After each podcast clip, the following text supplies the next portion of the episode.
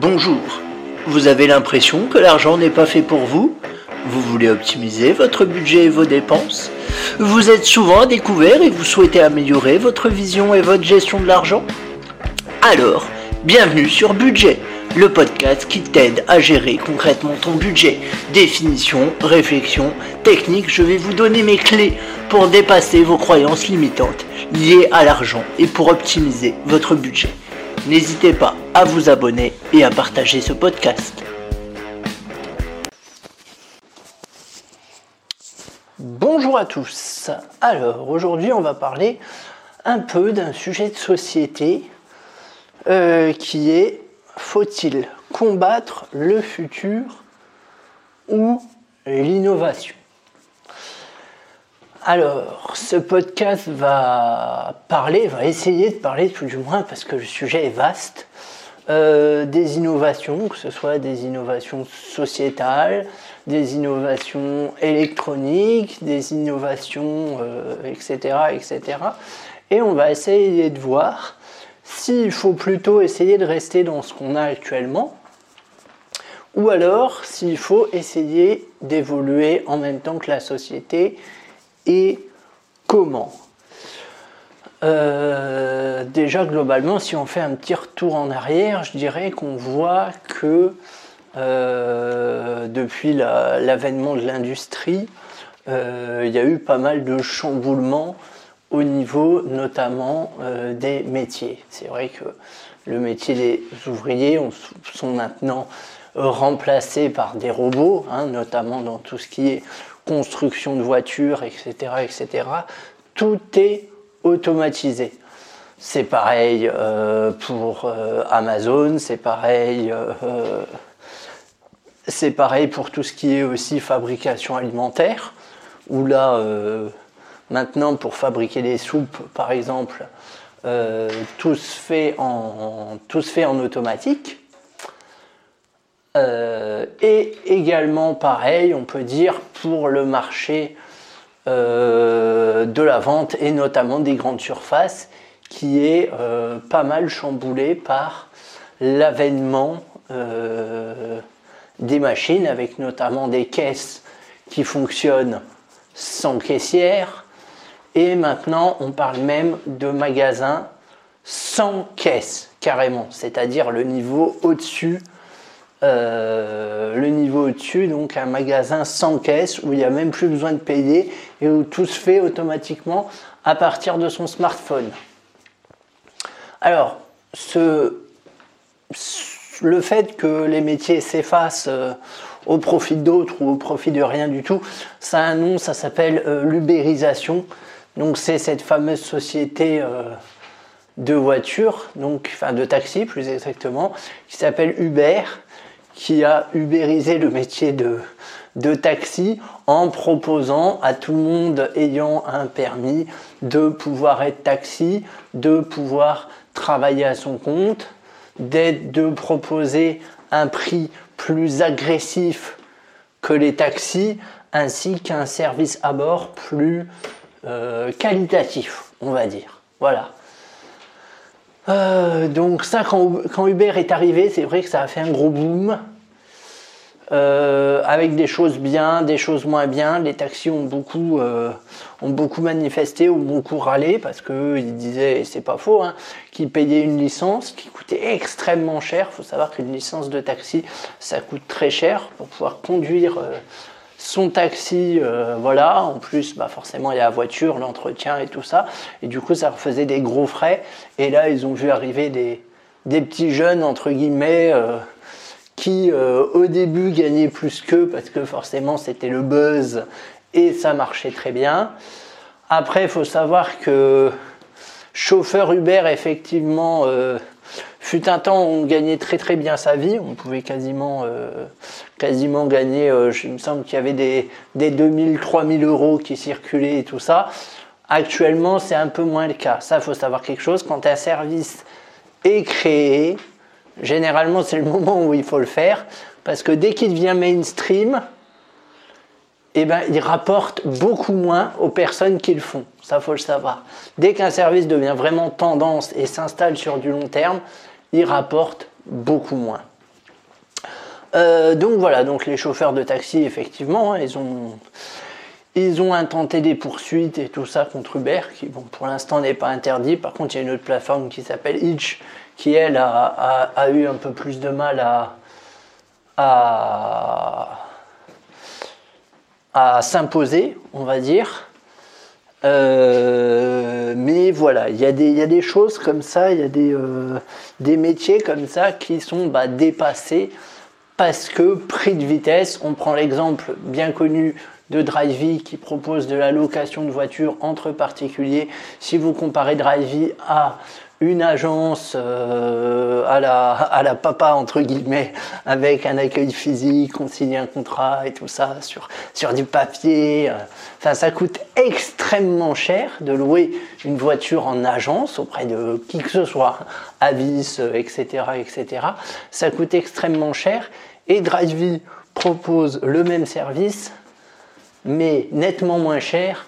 C'est un truc entre particuliers c'est écologique en plus parce que comme ça, euh, bah, le, le, propriétaire qui n'a pas besoin de faire rouler sa voiture, il la prête à quelqu'un et euh, ça lui fait un peu de sous qui rentre en plus.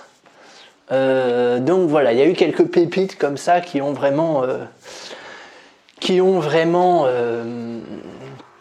je dirais, attirer l'attention euh, des investisseurs à juste titre, je pense, parce que Drivey, par exemple, je pense que c'est une très, euh, une très très bonne chose. Euh, et il y a également, on peut citer dans le domaine de la, de la restauration, toutes les entreprises qui livrent les repas. Donc, ce qui, mine de rien, ne se faisait pas avant, ou alors c'était leur propre c'était le restaurant qui avait ses propres chauffeurs qui s'assuraient lui-même la livraison. Maintenant, vous avez une entreprise extérieure qui embauche des euh, restaurateurs, des, livreurs, pardon, je mélange tout, souvent auto-entrepreneurs mal payés d'ailleurs, mais ça on va y revenir, ça va être intéressant. Euh, voilà, qui embauche des auto-entrepreneurs pour qu'ils livrent aux clients et en échange, euh, le restaurateur touche une commission par le biais du site, bien souvent on se connecte euh, par le biais d'un site. Donc voilà, ça, ça marche très, très, très, très, très bien. Alors après, effectivement, les points négatifs, hein, c'est que bah, déjà, on bouge, beaucoup moins le, cul de son canapé. Hein. c'est sûr que c'est très facile de, pianoter et, d'avoir la bouffe livrée. Ça, c'est. ce sera le mal du, euh, du 21e siècle, voire 22e siècle, je pense. Ensuite, c'est que bah, ça incite à dépenser. Pourquoi? Parce que c'est facile d'accès, parce que les plateformes sont sympas, parce qu'encore une fois, on ne bouge pas de son canapé. Et également parce que euh, et également parce qu'il y a souvent un montant minimal pour commander sur la plateforme. Voilà. Donc ça, faut le savoir aussi. Ça peut euh, alourdir la facture parce que mine de rien, euh, pour avoir déjà testé une ou deux fois ce type de plateforme, je trouve quand même que c'est pas donné. Et le côté négatif, c'est bah, l'exploitation des salariés, bien évidemment, enfin des auto-entrepreneurs, pardon, pas des salariés justement. Donc déjà, ils sont auto-entrepreneurs, ça veut dire que la succursale euh, dit ne pas avoir de, euh, de lien hiérarchique avec eux, vu qu'ils sont justement employés à la mission.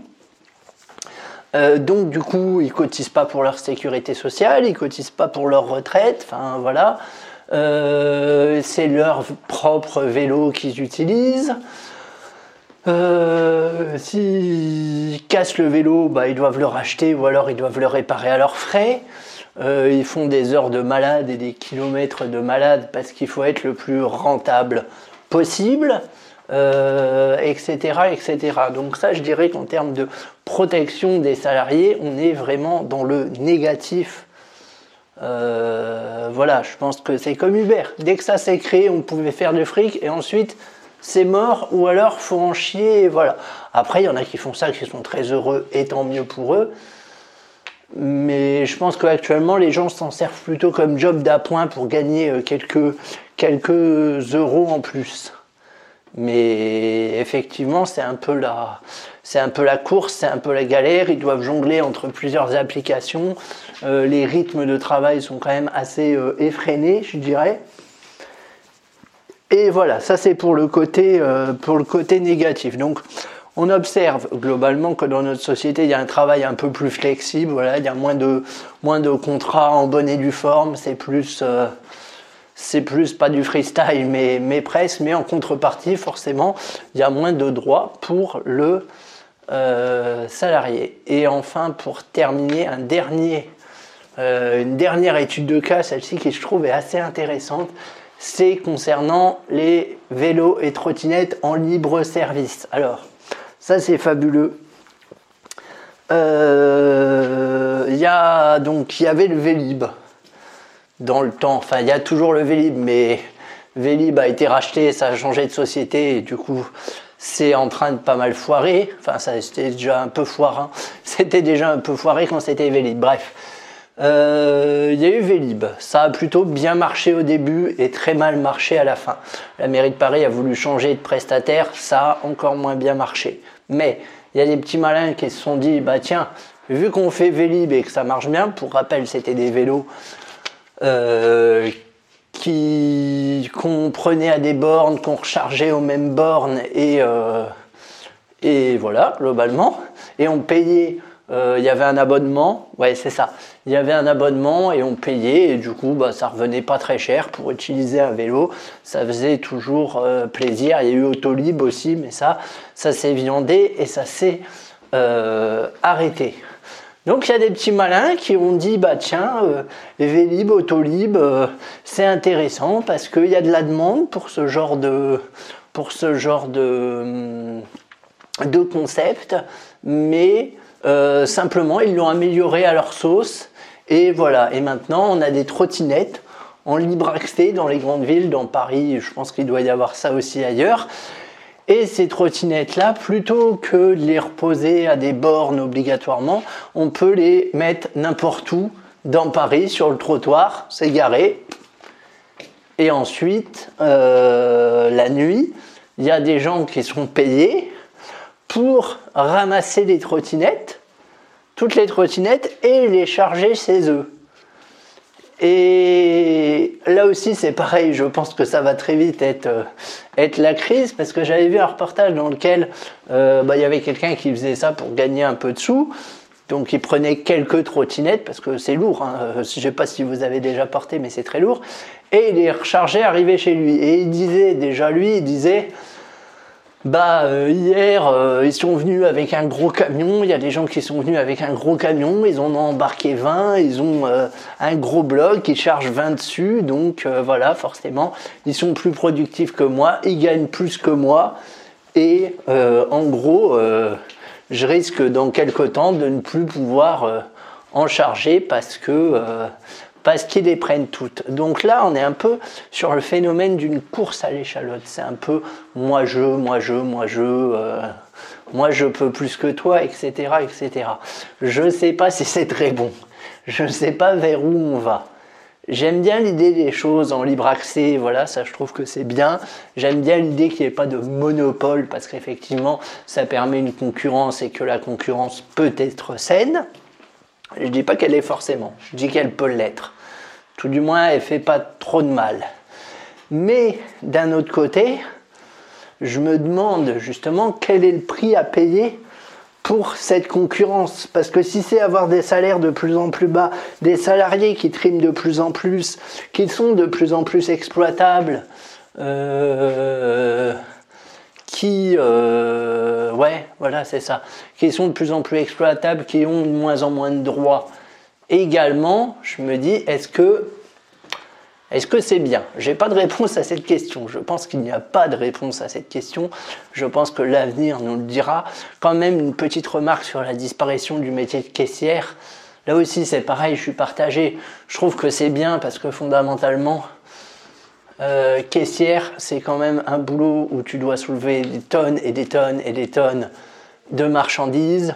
Euh, c'est l'usine, il y a 3 minutes de pause toutes les, toutes les heures, il me semble, ou toutes les 3 heures, je sais plus, enfin bref.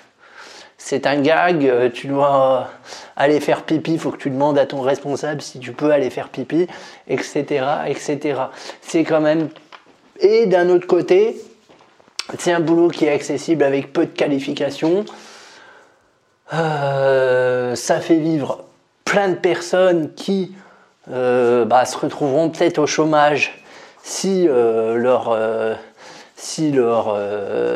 boulot est, remplacé par des machines, un peu comme les ouvriers, un peu comme aussi les, les composteurs de, billets dans les gares qu'il y avait avant qui maintenant sont remplacés par des, par des tourniquets, les agents SNCF qui sont remplacés par des bornes, les banquiers qui sont aussi remplacés par des banques en ligne, par des chats et tout ça.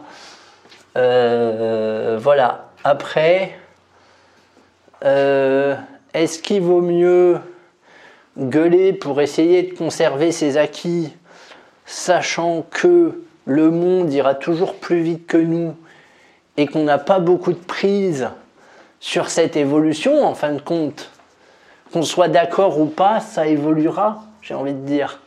Je ne sais pas si c'est bien, je ne sais pas si c'est pas bien, je n'ai pas de réponse, mais tout du moins, euh, qu'on le veuille ou non, le monde évolue et souvent bien plus vite que nous. Donc est-ce qu'il faut combattre le futur ou l'innovation? Je sais pas. Il y a une partie de moi qui a envie de dire oui pour protéger les droits sociaux, pour protéger les emplois, pour euh, une meilleure protection des salariés, etc., etc. Il y a une autre partie de moi qui dit d'un autre côté, euh, c'est des boulots, euh, est-ce qu'il vaut mieux, est-ce qu'il vaut mieux pas que le métier de caissière disparaisse et ce sera très bien et sans regret, mais dans ces cas-là, qu'est-ce qu'on fait? Des personnes qui euh, n'auront plus de travail. C'est là où il y a des enjeux comme le revenu universel que je trouve intéressant, qui vont sûrement se mettre en place, ces débats-là, dans les prochaines années. Mais voilà, moi je pense que ça sert à rien de combattre le futur ou l'innovation. Alors pour autant, je dis pas que c'est, je dis pas que tout est rose. Hein. Euh, moi, il y a une innovation qui me fait très peur, c'est notamment l'innovation sur l'intelligence artificielle, sur les caméras, sur, euh, voilà, hein, il y a de quoi faire une petite société euh, totalitaire dans, ou un petit pays totalitaire dans les années à venir, si ce n'est déjà le cas. Euh, comme je le dis souvent, 1984, donc un sublime livre d'anticipation écrit par George Orwell en 1948, est un roman. C'est pas un manuel d'instruction. C'est pas un manuel à suivre. ceux qui ont lu le livre comprendront pourquoi je dis ça, mais voilà, il y a un côté aussi qui file un peu la frousse avec ce côté euh, futur, innovation. Euh, voilà, on parle même, euh, il y a même Elon Musk qui veut envoyer des gens sur Mars. Alors oui, sur le principe, pourquoi pas, mais si on reproduit sur Mars ce qu'on fait sur la Terre, est-ce qu'il y a grand intérêt? Je sais pas. Voilà, c'est des questionnements que, que je ne peux pas trancher, de façon que personne ne peut trancher. On verra les résultats dans, dans, quelques années, voire, euh, euh, quelques, quelques millénaires.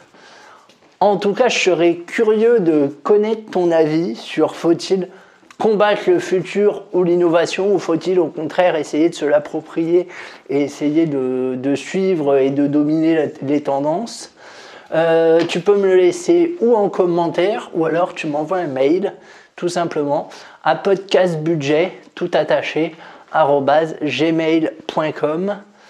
Je te remercie et je te dis à très vite.